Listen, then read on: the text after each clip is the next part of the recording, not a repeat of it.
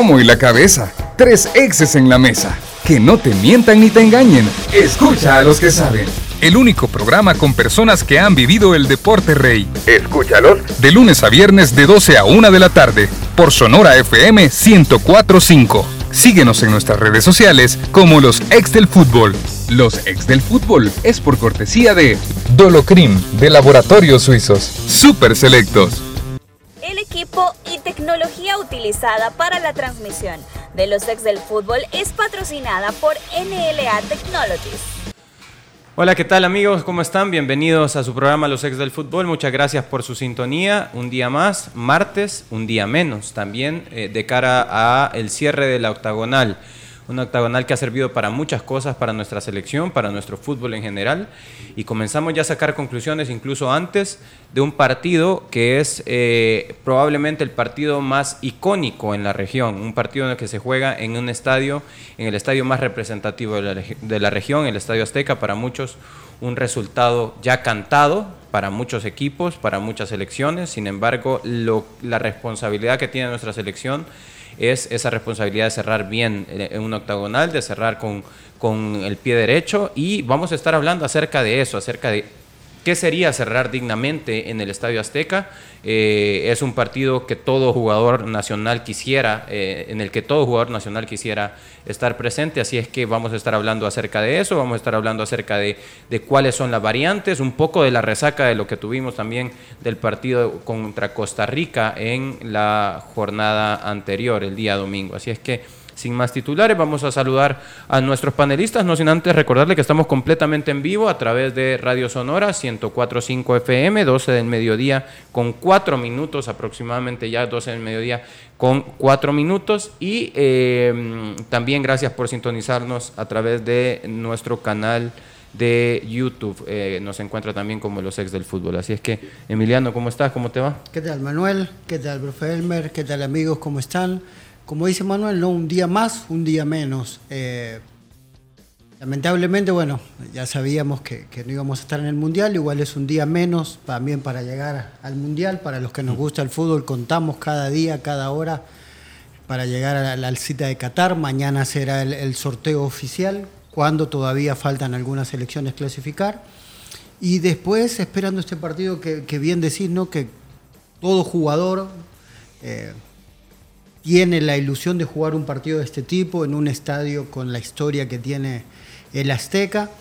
Y, también eh, concuerdo en que la pregunta es qué es terminar dignamente. Obviamente lo que hizo Panamá en Estados Unidos, eso no es terminar dignamente. Por cierto, un saludo a los amigos panameños, no sé si todavía nos seguirán escuchando o, siguiendo nuestro contenido, que, que cuando ellos estaban arriba en la eliminatoria siempre nos mandaban saludos, hoy nuestro más ferviente saludo para ellos. Así es, de hecho también tuve la oportunidad de conversar con colegas eh, panameños, eh, colegas analistas también del, fútbol en Panamá, y nos hacían la pregunta acerca de eh, si la prensa panameña pecó de, soberbia en algún momento. Absolutamente, en algún momento siempre. Sí, sí, sí. Es que fíjate que yo, por ejemplo, decía, eh, o, bueno, antes, antes que nada, vamos, a, vamos a, saludar también al profesor, que también eh, tiene muy, muy buen punto de vista respecto a esto. ¿Cómo está, profesor? Hola, ¿cómo estás, Manuel, Emiliano, todos los radioescuchas a través de Radio Sonora y las plataformas digitales? Vos iniciabas diciendo que ahora un día más o un día menos, ¿verdad? Me recuerda a Victorino Rodríguez Portillo, ex árbitro internacional, que ahora está encargado de la parte de planificación y desarrollo en la federación eh, cuando yo andaba de cuarto árbitro en partidos de reserva, pues me tocaba observarlo a él, ¿verdad? Y cuando estaba en el camerino, precisamente en sus últimos años decía, ¿verdad? Un partido menos, ¿verdad? Porque ya cuando uno va viendo el ocaso en, este, en ese sentido, ¿verdad? Aquí estamos llegando, buscando llegar al, al ombligo de la semana, ¿verdad? El día miércoles donde se cierra la octagonal y bueno, luego tocará hacer recuento de daños y todos los beneficios que ha dejado esta octogonal para el fútbol salvadoreño y para la región también, dentro de lo cual vamos, a, creo yo, a ir adelantando algunas pinceladas el día de ahora. Sí, profe, y es importante mencionar que también es un día más, un día menos, no solo en el ocaso de esta eliminatoria, porque también si todos estamos trabajando en pro de un proyecto, hay que pensar que es un día menos de cara al 2026 también en donde ya hay que comenzar a pensar que ese es un proyecto, eh, entre comillas, podríamos denominarle realizable si nos ponemos todas las pilas a trabajar como, como grupo. Sí, y estamos en un momento ideal eh, en el que creo yo que se ha despertado el interés. De hecho, ayer, eh, dentro de lo que cerrábamos en el programa, se me olvidaba mencionar el hecho de que si, si recordamos el partido del Salvador contra Jamaica El Salvador, se jugó estadio vacío, ¿verdad? O, casi que a puerta cerrada, pero no era precisamente por tema de sanción. De igual forma, en un increíblemente en un Honduras México, en las mismas circunstancias, ¿verdad? Como que si fuese a puerta cerrada, porque no llegaron los aficionados por el rendimiento de sus selecciones, porque las expectativas eran muy altas. Y en el caso del Salvador, a pesar de que no hubo estadio lleno, pero las autoridades daban a conocer a priori que se habían vendido alrededor de 6.000 boletos. Y esto tomando en cuenta en el contexto en el cual estamos viviendo los salvadoreños en relación a la situación social, ¿verdad? Que no es muy alentador de repente hacer desplazamientos, estar saliendo y de repente podemos decir, para mucho menos para un partido de fútbol en el que muy poco nos jugamos, ¿verdad? Entonces, a pesar de todas esas circunstancias, haber tenido un marco de aficionado de 6.000 espectadores, creo yo que eso habla muy bien del proyecto o de lo que se ha hecho este, hasta este momento porque llama el, interés del aficionado de querer ver. Creo yo que también fue muestra de agradecimiento, de apoyo de lo que se ha hecho hasta este momento. Así es. Eh, eh, hablábamos y comenzábamos a tocar el tema también incluso de, de Panamá por el papel que realiza Panamá en eh, el partido anterior en el que pierde 5 por 1 en Estados Unidos. Ah, eh, fueron 5, pero pudieron haber sido 10. Pudieron haber sido muchísimos más. Eh, yo te comentaba que tenía esta conversación con un colega panameño eh, a mí, sinceramente, yo sí pienso que la prensa panameña es muchas veces eh, demasiado exigente con su equipo y con su historia, porque recordemos, a fuerza de ser sincero, la historia panameña es reciente, en la historia panameña en el fútbol es reciente, loable, admirable todo lo que han conseguido en poco tiempo, sí, pero eso no quita que la historia panameña es reciente. Ahora bien, eh, ¿será que el, tipo de equipo que tenía Panamá, porque tenía un equipazo ahorita, tenía un muy buen equipo como para poder conseguir una clasificación, eso abrió la puerta para ilusionarse de la forma que estaban ilusionados, aparte de mencionar el tipo de equipo que tenían, eh, mencionar que en la jornada 8 sumaban 14 puntos y en los últimos 5 partidos pues solamente tuvieron un gane y un empate, eh, por eso sumaron 18 eh, puntos, es decir, en la jornada 8 tenían 14 puntos y tenían un muy buen equipo eh, conformado. ¿Esto será que, nos, eh, que, les daba el derecho a poder pensar de la forma en que estaba pensando la prensa panameña, por ejemplo? Yo creo que, yo creo que sí, pensar sí. Después hablar es otra cosa. Okay. creo que tuvieron que ser más, analis, más analistas porque eh, si bien habían tenido un arranque muy bueno, sobre todo con Jamaica, ¿no? En Jamaica, que, que, lo contábamos como un equipo difícil, y una Jamaica diezmada, sin ritmo, empezando recién el, los microciclos, digamos, de selección, que no es fácil conjuntar a esa gente que viene tan de lejos. En el caso de Panamá, tiene la ventaja de que en su mayoría los jugadores juegan en, Sur y Centroamérica, entonces los tiene cerquita y, era mucho más fácil conjuntar a su equipo. Eh, creo que, se subieron demasiado al carro, se subieron demasiado temprano al carro, sabiendo que, no es como se empieza, sino que la eliminatoria es, es más bien una, carrera o una maratón. Y hoy te das cuenta, ¿no? El que lidera la maratón no siempre es el, ganador. Eh, en, los últimos kilómetros te podés quedar afuera y te podés quedar afuera mal, con una imagen como la que termina dando Panamá contra Estados Unidos. Eh, eh, obviamente eso no tiene nada que ver con la Federación Panameña, sino que con los dichos de, los, de algunos de los, de los analistas o periodistas panameños que, que, hablaron de nosotros como un equipo muy malo. Y según entiendo, en las frías matemáticas, en el 2022 nosotros sacamos más puntos que ellos creo que sacamos un punto más que ellos en el 2022. En todo el 2022. Entonces son más malos que nosotros. en el 2022, hoy, si hoy nos sentamos a hablar con el mismo señor, hoy, hoy me tiene que decir él que ellos son más malos que nosotros. Y no te lo van a decir. No, no, no, jamás. Pero, pero a mí me parece que, que, que, bueno, que tomaron las decisiones correctas pero también te das cuenta que la historia pesa en estas situaciones. O sea, vos haces un gran trabajo, tenés una buena generación de jugadores, estos jugadores tienen eh, un roce internacional importantísimo, pero la historia pesa porque los demás equipos hacen cosas similares. Eh, México hace tiempo que tiene eh, un proceso excelente, entrenadores de primera calidad, infraestructura y, y, un roce internacional espectacular. Hace tiempo que lo tiene. Obviamente no puede pasar de, porque todos tenemos un límite pero probablemente tal vez Panamá está llegando a ese límite, o está llegando a un límite que todavía no ha podido superar por esa falta de historia. Sí. Entonces, creo que, que, se terminó ahogando en, sus mismas palabras. Hay un montón de ingredientes a tomar en cuenta cuando podés eh, hablar acerca de tu selección. De hecho, en nuestra selección, eh, de una manera sensata, al principio del del proceso, al principio de la competencia se habló mucho acerca de que éramos la octava selección de la, de la octagonal y creemos que en ese vaso medio vacío al final pudimos encontrar un, un, camino que hoy nos pone por lo menos en, un, en una esperanza de cara a un 2026. No todo es bueno, profesor, no todo es bueno lo que ha hecho nuestra selección. Eh, de hecho, hay cosas buenas, hay cosas malas, eh, tanto a nivel de dirigencial como también a nivel de ejecución eh, en cancha, pero es bueno verse en el espejo de lo que de lo que Panamá le exige a su selección también, como para también nosotros poder ver cuáles son las cosas buenas o cuáles son las cosas malas que nuestra industria del fútbol a nivel nacional está haciendo. Sí, el caso de Panamá eh, es muy es un interesante caso de estudio porque Vamos a ver, como ya lo, ya lo dijeron y creo yo que todos en general dábamos a Panamá quizás ahí, al menos en el cuarto lugar ahí del repechaje, ¿verdad? Y no quedó ni ahí. Pero eso tiene que ver con un aspecto, del el enfoque de desarrollo del fútbol panameño. Tienen una selección con muy buena generación de jugadores. No sé si les va a alcanzar para el siguiente mundial. Y digo esto, ¿por qué?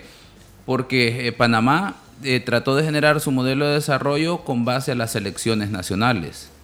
Porque si vemos la liga panameña, no, es una liga competitiva.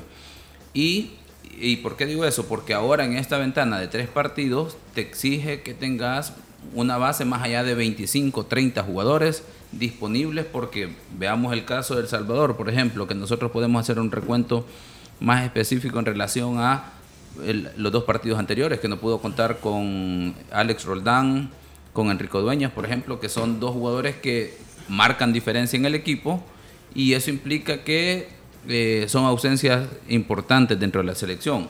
Eso te quiere decir que no te puedes supeditar a un grupo de jugadores eh, pequeño. Y claro, es importante los legionarios o a los jugadores que juegan en las ligas extranjeras, pero también la base de tus jugadores nacionales es muy importante y para eso la competitividad de la liga es clave, que es por ahí creo yo que el problema de Panamá en relación a lo que pasó. ¿Qué es lo que se cayó? Se cayó, no aguantó el, ritmo de, competencia, precisamente, porque tiene muy buena selección. Pero está basado solo en selección y no en, exacto, la liga. pero no tiene esa, esa, ese, respaldo. de la liga para echar eh, mano de jugadores ante ausencias importantes. Así es. De hecho, nosotros ayer platicábamos acerca de la alineación que tenía nuestra selección contra Costa Rica.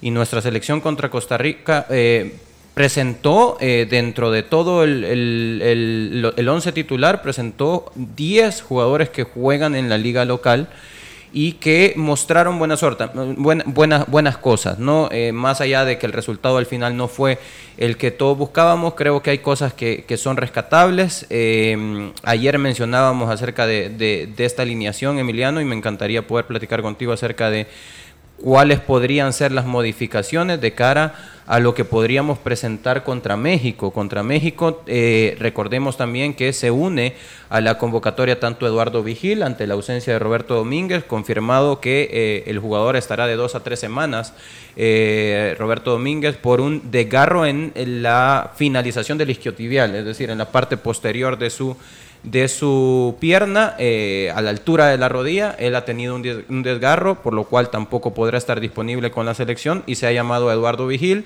Y en la parte delantera contar ya con un Enrico Dueñas que eh, está por demás decir el gran talento que posee el jugador y lo bueno, el buen augurio que representa para nuestra selección, el crecimiento que pueda mostrar Enrico. Tal vez no desde ya, ojalá y desde ya mañana pudiera eh, presentar cosas maravillosas, ¿no? Pero para el crecimiento de él creo que hubiese sido muy bueno jugar toda la toda la, llave, digamos esta, ¿no? Eh, creo que en, sobre todo en Jamaica no necesitábamos un jugador como él cuando Jamaica se nos venía encima.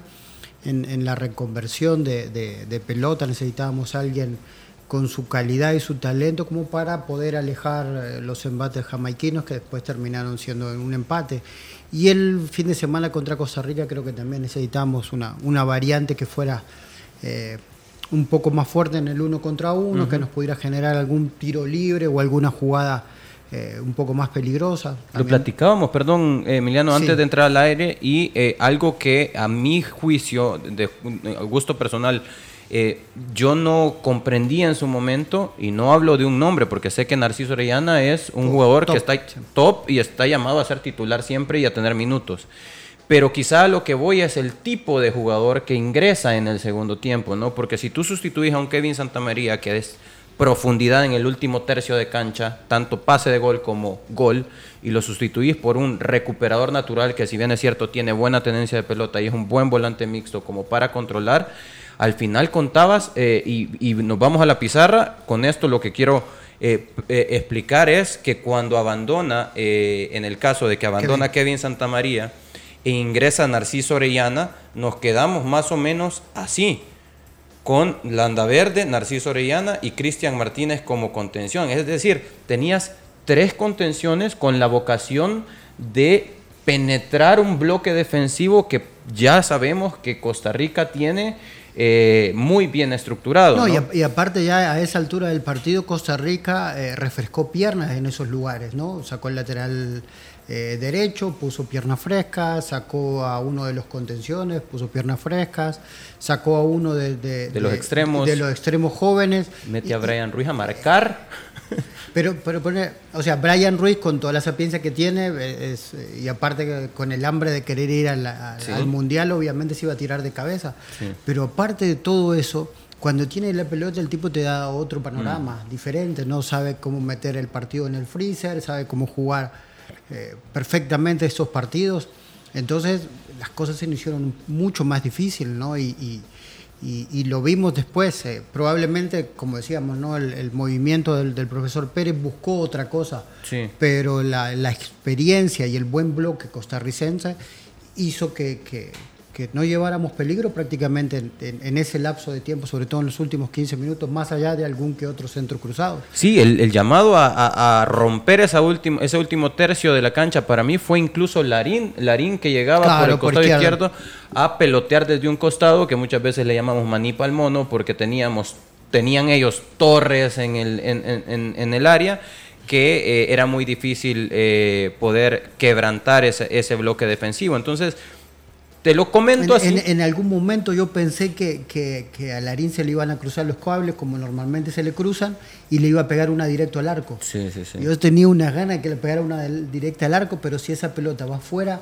eh, primero la recriminación de su entrenador, porque seguramente le, estaba pidiendo un buen centro, Para, para crear problemas. Y segundo, obviamente te echas a toda la gente encima, ¿no? Pero, pero me, hubiese encantado que le pegara una directa. Totalmente, y cuando se le cruzan así los cables, muchas de las ocasiones que lo ha intentado termina encontrando gol o peligro de gol o un rebote del portero para que uno de los delanteros pueda sí, porque pasó en Conca Champions. Pasó en Conca Champions, con comunicaciones, le pasó muchísimo. Entonces, eh, dentro de los volantes de primera línea, los volantes de ataque, teníamos en, en, en banca, por ejemplo, a un Calvillo que aunque a juicio de muchos probablemente no sea tampoco ni un Enrico de Dueñas, ni un Enrico Dueñas, ni tampoco es un Marvin, Monterrosa, por ejemplo, pero es el jugador con responsabilidades ofensivas que probablemente pudo haber mostrado algo diferente a lo que Narciso iba a tener como responsabilidad de cara al arco rival. Sí, porque eh, creo que, eh, o sea, a título personal, no es una idea mía, ¿no?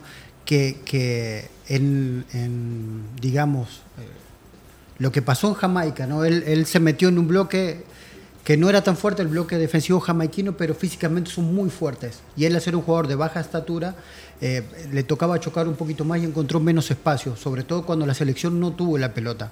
Pero en este caso, con un Costa Rica, con un bloque defensivo aún más fuerte, pero físicamente no son tan, no eran tanto. Entonces creemos que tal vez eh, Eric Calvillo podía haber encontrado eh, varias pelotas que nosotros eh, no, pudimos entrar y, a veces tuvimos que, lateralizar demasiado y él podía haber encontrado esa llave como para empezar a ganar metros eh, cerca del área costarricense, ganar algún tiro libre, alguna falta y no, no tratar de llegar tanto con, con pelotazo o con pases cruzados, ¿no? que es lo que al final la, gente le recrimina. Yo en, ese aspecto sí tengo, la gente dice que a los jugadores salvadoreños le están enseñando a jugar al pelotazo. No le están enseñando a jugar al pelotazo. Hemos visto en varios pasajes del partido que El Salvador quiere jugar con la pelota al pie y por abajo, pero si el rival tiene un bloque como el que tiene y la única forma o una de las formas de sorprenderlo es con estos pases cruzados, eh, es, una variante.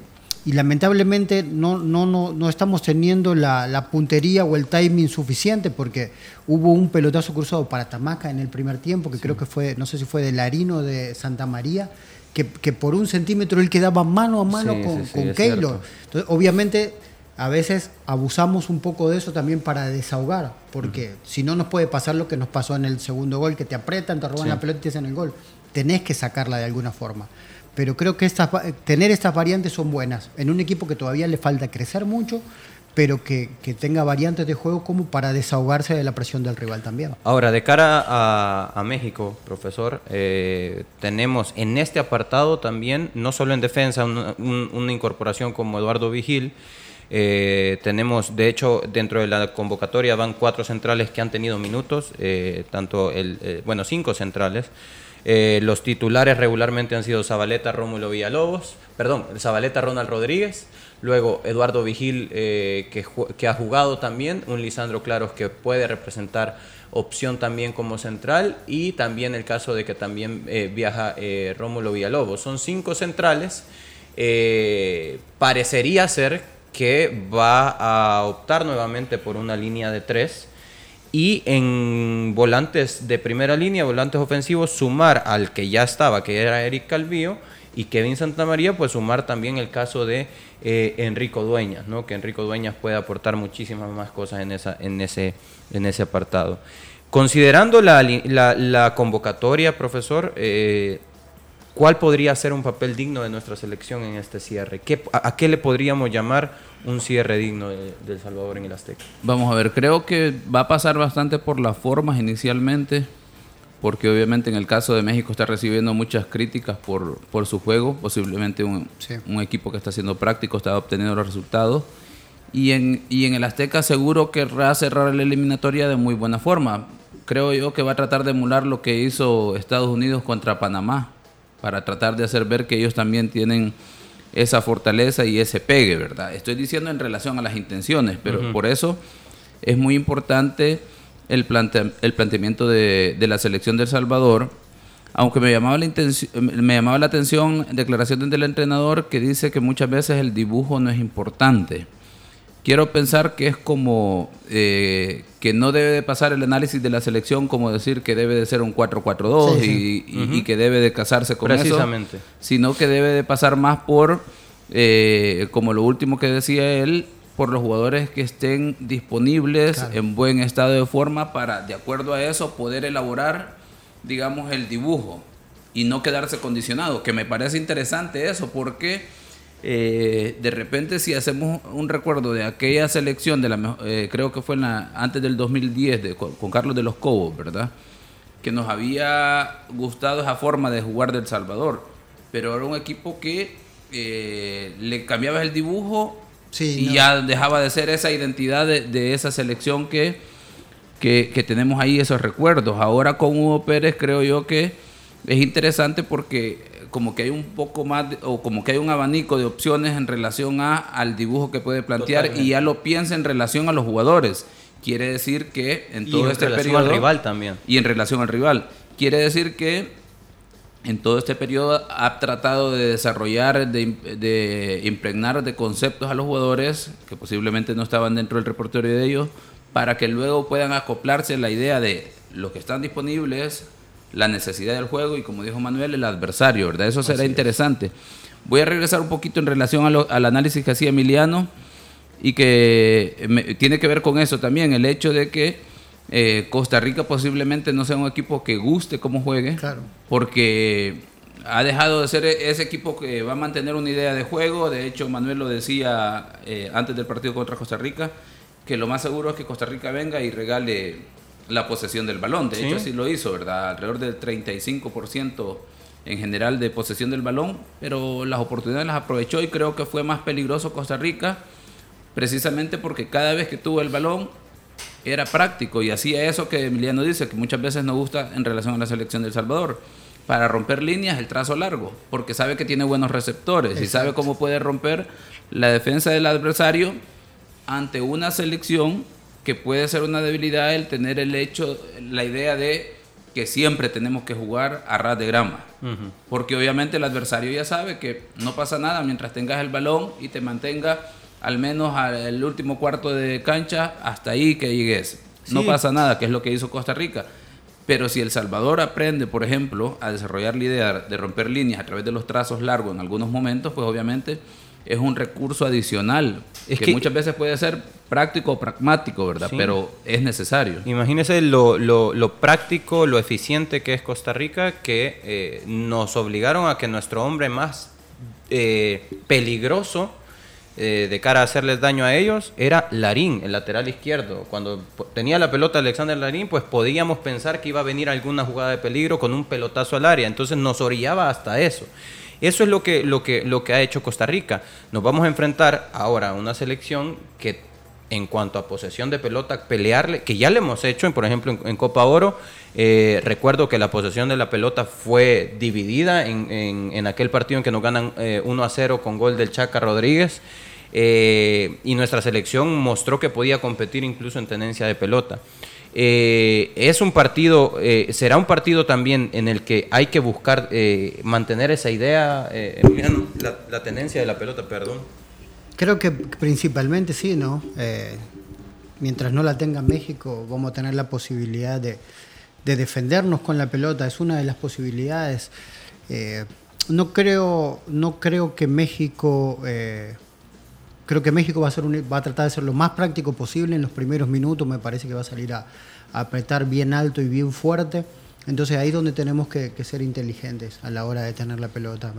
Por, eso, por eso creo que, el, que, Hugo Pérez decía que no importaba el dibujo, sino que la disponibilidad de los jugadores, sobre todo en la parte física, los que mejor estén física y mentalmente como para un partido que va a haber mucha presión, no, no, no, no la presión eh, por el resultado, sino que una presión dentro de la cancha, ¿no? Por, por, las opciones que te las, o las pocas opciones que te dé el equipo rival como para que uno pueda desarrollarse. Y creo que en ese aspecto eh, eh, van a tener este día sobre todo un trabajo muy difícil el cuerpo técnico para poder elegir, a ver, sin equivocarse obviamente, qué jugadores están más fresco físico y mentalmente sobre todo. Mañana vamos a tener eh, un análisis un poco más profundo acerca de contra qué nos vamos a enfrentar y cuál podría ser incluso la alineación que vamos a presentar en, eh, en el Estadio Azteca. Sin embargo, yo pensaría que, iríamos con seguramente con una línea de tres. Ok, sí, por, de hecho porque lleva cinco centrales, ¿no? Lleva cinco centrales, eh, los que ya mencionábamos y eh, todos pueden desempeñarse en cualquiera de las posiciones. difícilmente, difícilmente repita Rómulo. Difícilmente repita Rómulo, en eso estoy completamente de acuerdo. Para mí saldría con línea de tres con un eh, por ejemplo, Ronald Rodríguez como marcador por izquierda, Zabaleta sobrando y el marcador derecho, no sé si pondría a Eduardo Vigil o a Lisandro Claro. Creo que por ahí podría estar la duda de que tal vez Tal vez Lisandro por el juego aéreo, okay. dependiendo de, cómo juegue México, pero si, tal vez nos tocara ir a Jamaica, probablemente le daría un espaldarazo, ¿no? porque es un equipo que tiene otras variantes, pero creo que mandarlo al Azteca con, con, el contexto con el que salió Rómulo del estadio Cuscatlán, y creo que sería una, una, parada muy difícil. ¿no? Y decirle a Rómulo ánimos, ¿no? Esto, de esto se sale porque se sale y con las condiciones que tiene. Claro, y creo que las declaraciones de Hugo Pérez fueron excelentes, ¿no? Sí, claro, se equivocó y lo hemos analizado con él, pero es un jovencito y si no vive esta situación, obviamente no va no va a, tener, o él no va a poder dilucidar un futuro eh, diferente ¿no? dentro de las elecciones. Es, feo que aprendan a las malas, entre comillas, ¿no? Pero también se aprende. Bueno, creo que tenemos que ir a un corte comercial. Eh, cuando vengamos vamos a tener un panorama un poquito amplio acerca, no, no, no nos vamos a meter en lo específico de México, en cómo juega, a qué juega, porque eso lo vamos a dejar para mañana, cuáles son los, las alineaciones posibles para mañana, pero sí quisiéramos desde ya comenzar a presentarle a usted qué es lo que México tiene ahora, en qué ha modificado a lo largo de la eh, eliminatoria. ¿Te cuesta arrancar tu día? ¿Te sientes cansado y sin energía? Activa tu energía con Energisil Forte, ahora con zinc para fortalecer tus defensas. Con un sobrecito al día de Energisil Forte aumentas la resistencia física y mental para andar activo y rendir mejor. Energisil Forte no contiene azúcar. Activa tu día y activa tu energía con Energisil Forte, calidad laboratorios suizos. Vamos a un corte y regresamos con más. Esta es una cápsula de destinos del fútbol, gracias a Copa Airlines. El Estadio Rommel Fernández, famoso y mítico estadio panameño, también conocido como el Coloso de Juan Díaz, se encuentra en su capital, la ciudad de Panamá. Su última remodelación fue a finales de la década de los 2000 y su reinauguración fue para albergar los noveno Juegos Deportivos Centroamericanos de 2010, celebrados en Panamá y El Salvador, y cuenta con una capacidad para 26 mil personas, y su césped es natural. Puedes viajar a Panamá y disfrutar de uno de los estadios más grandes viajando por Copa Airlines. Puedes reservar tu vuelo ingresando a www.copaair.com y disfrutar de cada uno de los destinos apoyando a la selecta. Esta fue una cápsula de destinos del fútbol, gracias a Copa Airlines. Los ex del fútbol. Regresamos. En Super Selectos te apoyamos todo el año para que ahorres más, porque tenemos 365 oportunidades para que aproveches grandes ofertas, descuentos increíbles y precios bajos en los productos que más necesitas. En tu Super te damos 365 días de ahorro para que cuides de los tuyos, ahorrando siempre. Super Selectos, tu Super.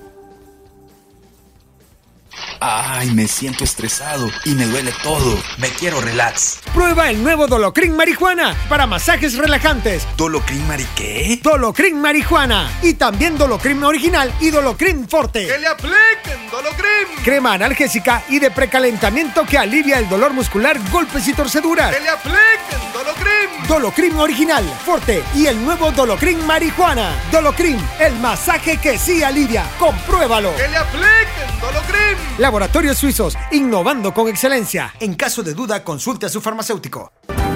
En Super Selectos te apoyamos todo el año para que ahorres más, porque tenemos 365 oportunidades para que aproveches grandes ofertas, descuentos increíbles y precios bajos en los productos que más necesitas. En tu Super te damos 365 días de ahorro para que cuides de los tuyos, ahorrando siempre. Super Selectos, tu Super. ¿Te cuesta arrancar tu día? ¿Te sientes cansado y sin energía? Activa tu energía con Energisil Forte. Energisil Forte, energía para cada actividad en tu día a día. Energisil Forte con nueva fórmula. Contiene zinc para fortalecer tus defensas. Con un sobrecito al día aumentas la resistencia física y mental para andar activo y rendir mejor. Energisil Forte sin azúcar y sin calorías. Energisil Forte también en tabletas. Activa tu energía con Energisil Forte. Laboratorios Suizos, innovando con excelencia. En caso de duda, consulte a su farmacéutico. En Super Selectos te apoyamos todo el año para que ahorres más, porque tenemos 365 oportunidades para que aproveches grandes ofertas, descuentos increíbles y precios bajos en los productos que más necesitas. En tu Super te damos 365 días de ahorro para que cuides de los tuyos, ahorrando siempre. Super Selectos, tu Super. Ay, me siento estresado y me duele todo. Me quiero relax. Prueba el nuevo Dolocrin Marihuana para masajes relajantes. ¿Dolocrin Mari qué? Dolocrin Marihuana. Y también Dolocrin Original y Dolocrin Forte. ¡Que le apliquen Dolocrin! Crema analgésica y de precalentamiento que alivia el dolor muscular, golpes y torceduras. ¡Que le apliquen Dolocrin! Dolocrin Original, Forte y el nuevo Dolocrin Marihuana. Dolocrin, el masaje que sí alivia. Compruébalo. ¡Que le apliquen Dolocrin! Laboratorios Suizos, innovando con excelencia. En caso de duda, consulte a su farmacéutico. Continuamos con los ex del fútbol. 12 del mediodía con 36 minutos, completamente en vivo a través de Radio Sonora 104.5 FM. Agradecemos su sintonía y también a través de nuestros canales digitales, principalmente en nuestro canal de YouTube como Los Ex del Fútbol. Agradecemos que esté con nosotros. Solo en Super Selectos tienes 365 días de ahorro en los productos que más necesitas. Eh, nos quedamos pendientes en el bloque anterior acerca de tener un, panorama, un pantallazo general de qué, representa México, qué es lo que ha cambiado a lo largo de la eliminatoria y qué es lo que presentó en el último partido contra Honduras. Y lo que presentó en el último partido contra Honduras es un equipo de primer nivel, más allá de que en formas, en resultados incluso, ha sido muy criticado incluso por la prensa local si nos vamos nombre por nombre, son jugadores que son jugadores élite, están en las principales ligas del mundo y que podrían en cualquier momento, siendo locales, eh, podrían ante un descuido de nuestra selección eh, cerrar con broche de oro la eliminatoria con, eh, repito, toco madera, ojalá no sea así, pero en algún descuido que nosotros podamos tener, pues este equipo tiene el potencial para poder lograrlo. Si nos vamos a la pizarra, pues eh, vemos a un Guillermo Ochoa como portero, eh, vasta experiencia. ¿Qué es lo que ha cambiado en línea de atrás? creo, considero que de lo que ha cambiado han sido cuestiones que eran evidentes a, mi juicio, el tema de los laterales, no tenía laterales tan eh, eh, profundos como para la idea que tenía el Tata Martino. Eh, lateral por derecha era el Chaca Rodríguez, que nos anotó un gol, sí, en aquella ocasión en, Copa Oro, pero que a mi juicio no es el lateral titular de una selección. Ahora está jugando con Jorge Sánchez, el jugador del, América, joven jugador que tiene mucha proyección. Gerardo Arteaga, lateral por izquierda, este juega en Bélgica, en el game de Bélgica y que ha llegado a sustituir a Jesús Gallardo. Eh, César Montes, que ahora es eh, también el, eh, central por derecha, y el, central por izquierda es de las novedades que ya tiene en el plantel titular México. Recordemos que, bueno, Johan Vázquez juega en el Genoa, central zurdo, de 1,86, si no me equivoco, 1,88, juega en Italia.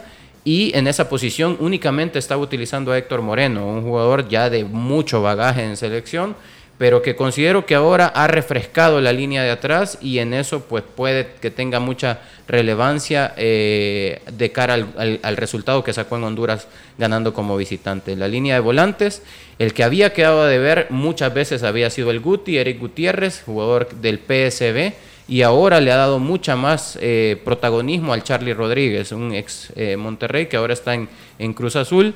Edson Álvarez, ni hablar de este jugador que, si bien es cierto, inició su carrera como central por derecha, pues en Ajax se ha consolidado como el contención, el número 5 equilibrio del, equipo de Países Bajos. Pocas palabras para HH, para Héctor Herrera, mucha experiencia también. Eh, y arriba, eh, creo que este tridente es el llamado a eh, consolidarse incluso de cara al Mundial. hablamos de Corona, el jugador del Sevilla. Raúl Jiménez, jugador del Wolverhampton de la liga eh, inglesa. Y aparte de eso, la superestrella de México, Irving El Chucky Lozano, un extremo por izquierda que juega nada más y nada menos que en Italia. Em, una selección de muchísimo nivel, Emiliano, eh, profesor. Habrá que cuidarse de, muchas cosas de esta selección. Sí, sin embargo, eh, ojalá México llegue como ha sido la dinámica de esta octagonal, que ha anotado muy pocos goles, le ha estado faltando gol. En octubre del año pasado fue el único momento que pudo anotar cinco goles cuando derrotó en el Azteca a Honduras 3 a 0 y luego vino aquí al Estadio Cucatlán y nos endosó un 2 por 0. O sea, cinco goles de los 15 que tiene México en dos partidos. De ahí por lo demás le sacas un promedio.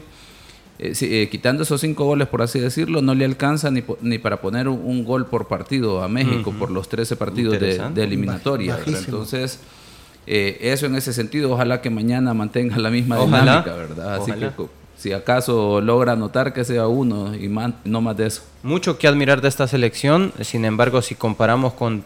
Eh, si, nosotros hacemos un recuento de los partidos que tuvimos como selección, como local, yo creo que la única selección que nos hizo ver eh, inoperantes hasta cierto punto, que nos hizo ver estériles, que nos hizo ver con muy poco poderío ofensivo e incluso hizo eh, que el Estadio Cucatlán no pesara tanto, fue la selección de México. Y hay que ser crudos y hay que decirlo como tal.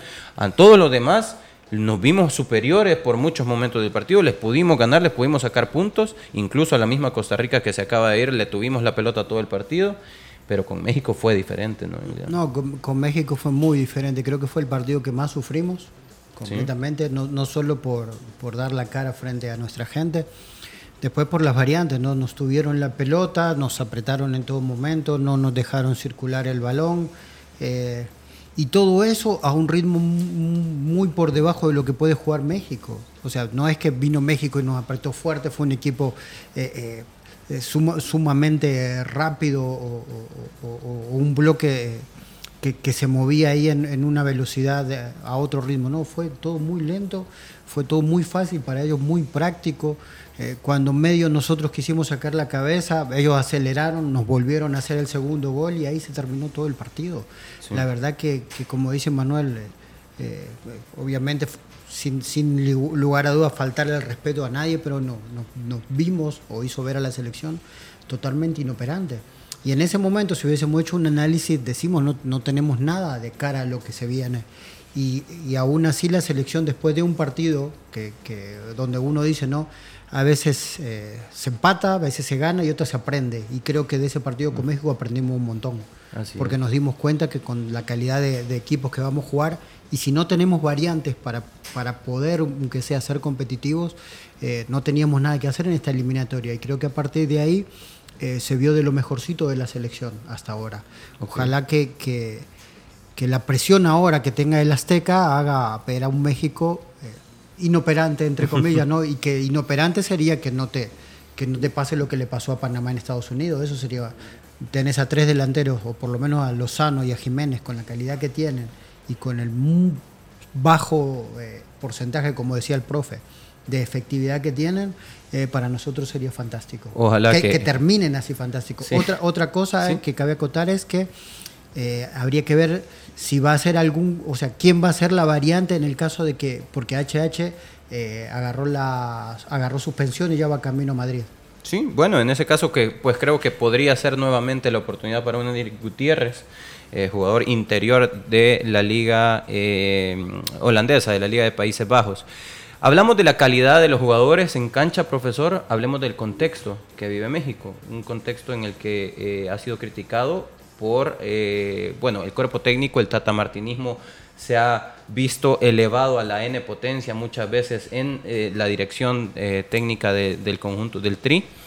Aparte de eso, pues es una selección que en números no está 100% clasificada, recibe aún El Salvador con las, entre comillas, facilidades que eso representa. Eh, recordemos que tiene 25 puntos, Costa Rica, que es su perseguidor, tiene 22 eh, puntos en la pelea por la última plaza directa.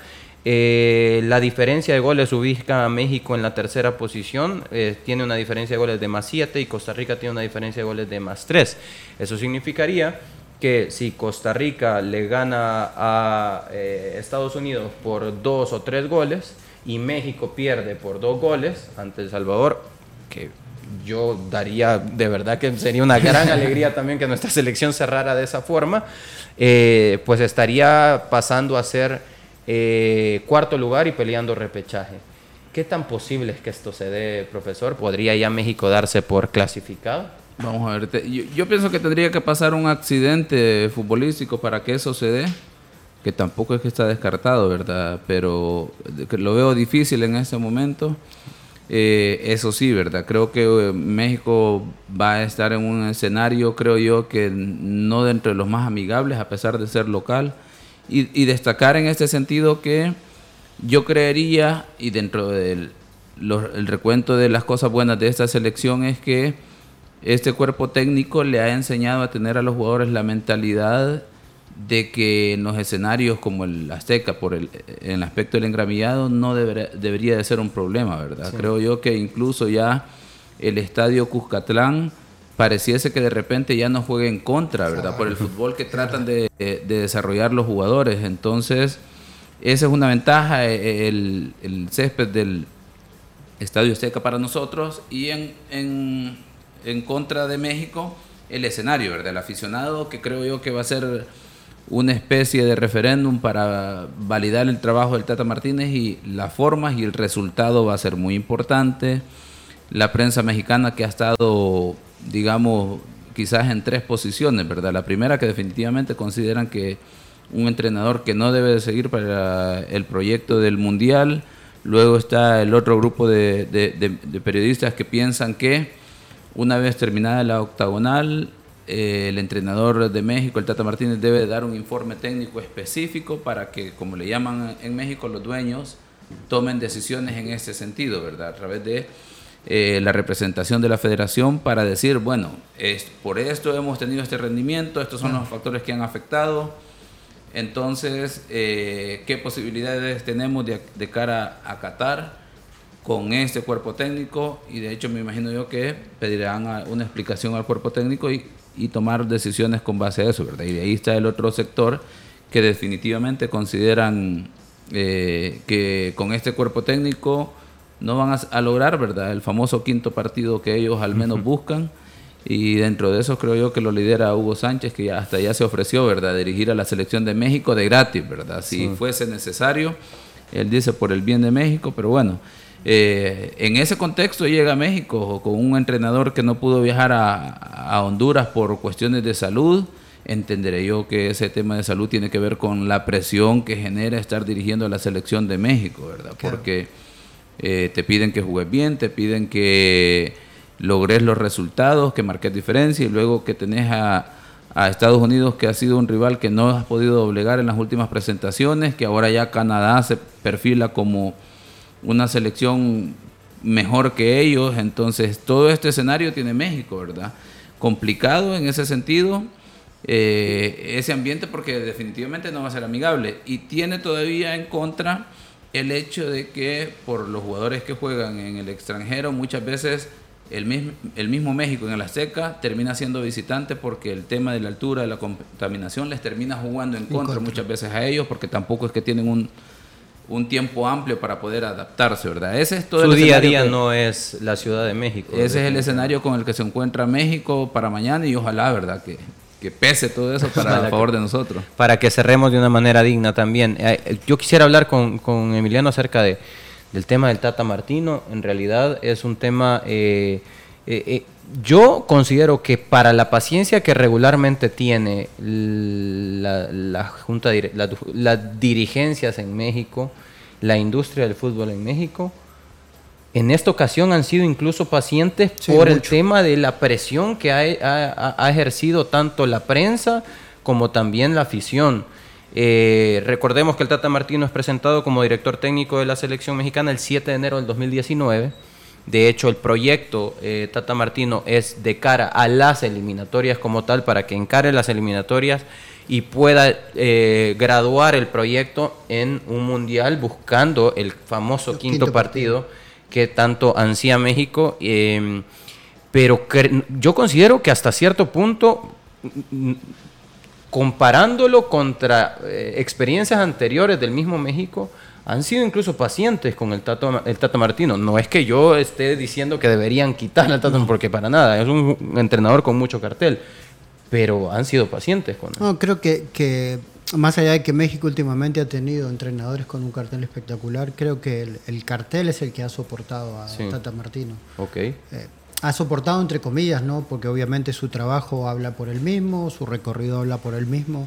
pero la dirigencia mexicana suele tener muy, muy poca paciencia en este aspecto, sobre todo cuando la presión es muy grande y viene desde los medios.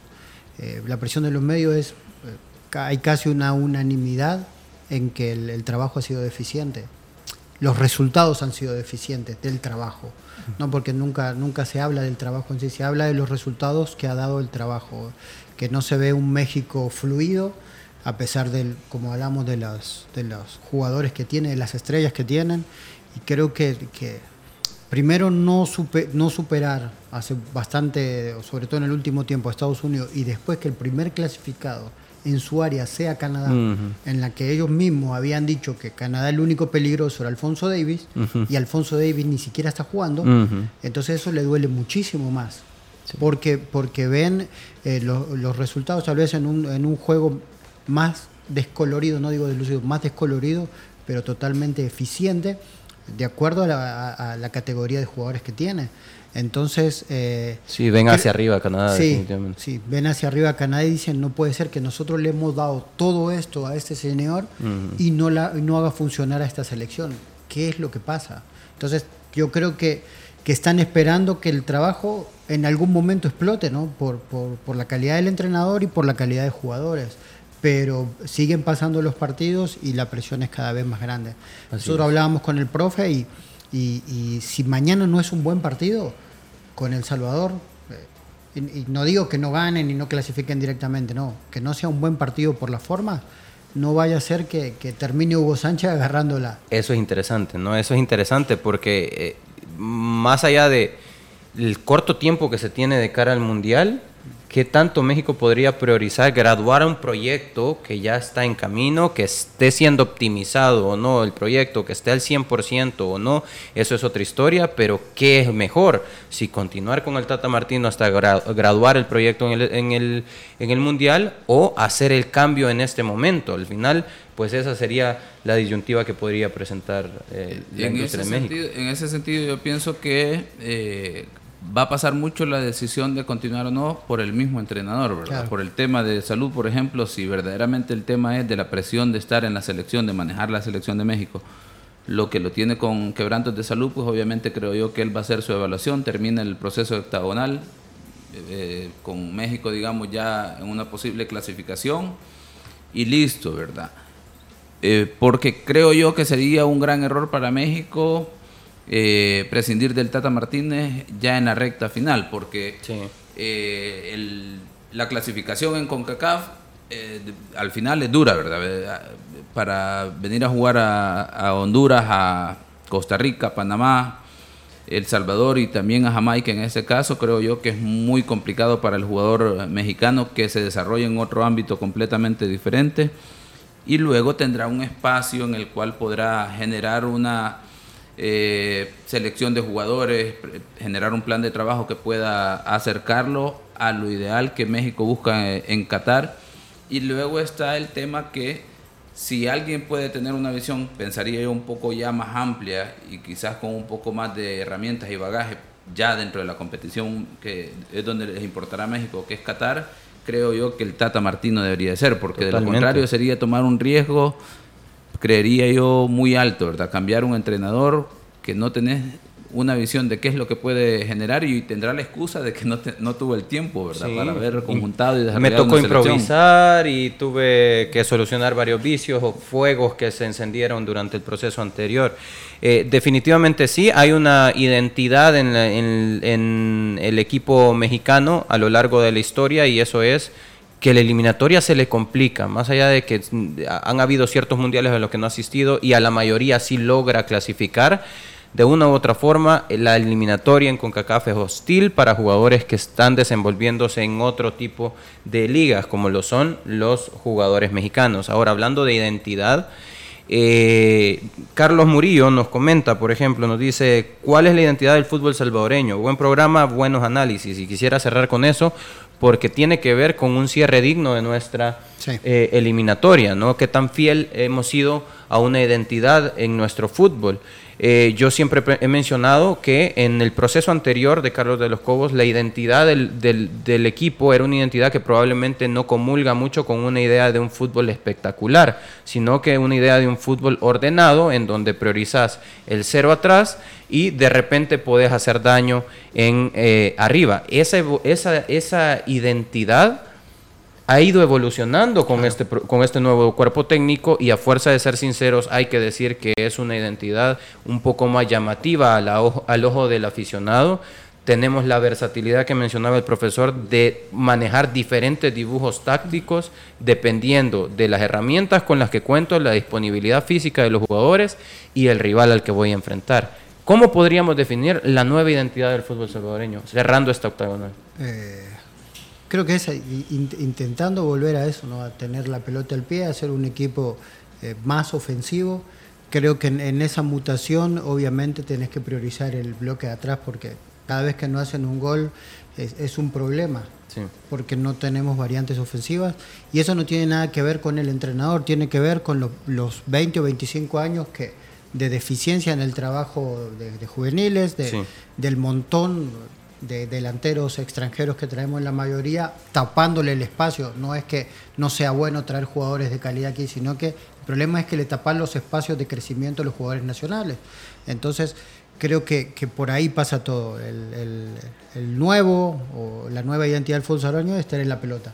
Tener la pelota eh, por abajo e intentar, entre comillas, como se dice, con la nuestra.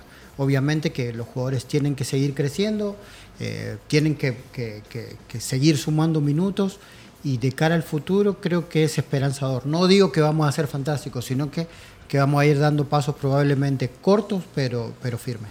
Profesor, la nueva identidad del fútbol salvadoreño. Vamos a ver, yo creo que está en proceso de conformación la, la nueva identidad del fútbol salvadoreño, del, del jugador en selección y que teníamos la idea de que el salvadoreño es técnico y que esa era como la mejor virtud.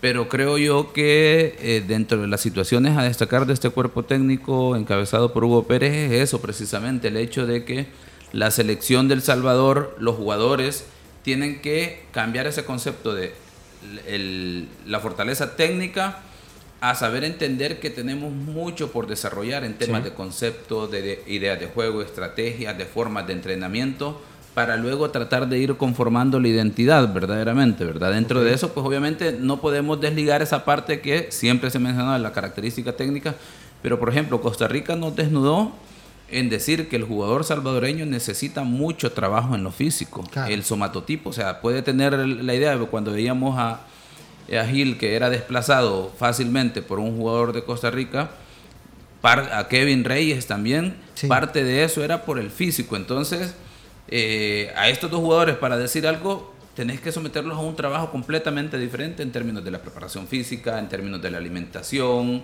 el entrenamiento, el descanso y así sucesivamente para luego verdaderamente lograr la, la potencia que cada jugador puede generar para luego empezar a hablar de una identidad de juego y de la nueva identidad del futbolista salvadoreño a nivel de selección. Bueno, perfecto. Eh, estamos también, eh, paralelamente a este programa, pues está jugando ya Portugal eh, su partido definitivo para la clasificación al, Mundial ante, ante Macedonia en el Estadio de Udragao, en Portugal, está recibiendo a Macedonia, un Macedonia que dio la sorpresa la semana anterior con eh, la eliminación del campeón de Europa, Italia, y pues a ver si eh, logra en este caso con eh, también el liderazgo de CR7 la clasificación hacia el Mundial de Qatar a cierre de año. Mañana nos vamos a meter de lleno ya en lo que respecta al partido, al partido que tiene que ver con nuestra selección en el Estadio Azteca. Mañana visitamos el Estadio Azteca, el mítico Estadio Azteca, en donde eh, a las 7 y 5 de la, de la noche eh, México nos estará recibiendo. Nos metemos mañana de lleno en el, en el análisis, en las posibles alineaciones, en cómo llegan físicamente los jugadores y en qué es lo que le espera a nuestra selección nacional de cara al cierre de una octagonal que esperemos se cierre dignamente. Así es que nos quedamos hasta acá, nos escuchamos y nos vemos mañana. Cuídese. La autoridad, el romo y la cabeza. Tres exes en la mesa. Que no te mientan ni te engañen. Escucha a los que saben. El único programa con personas que han vivido el deporte rey. Escúchalos. De lunes a viernes de 12 a 1 de la tarde. Por Sonora FM 1045. Síguenos en nuestras redes sociales como los ex del fútbol.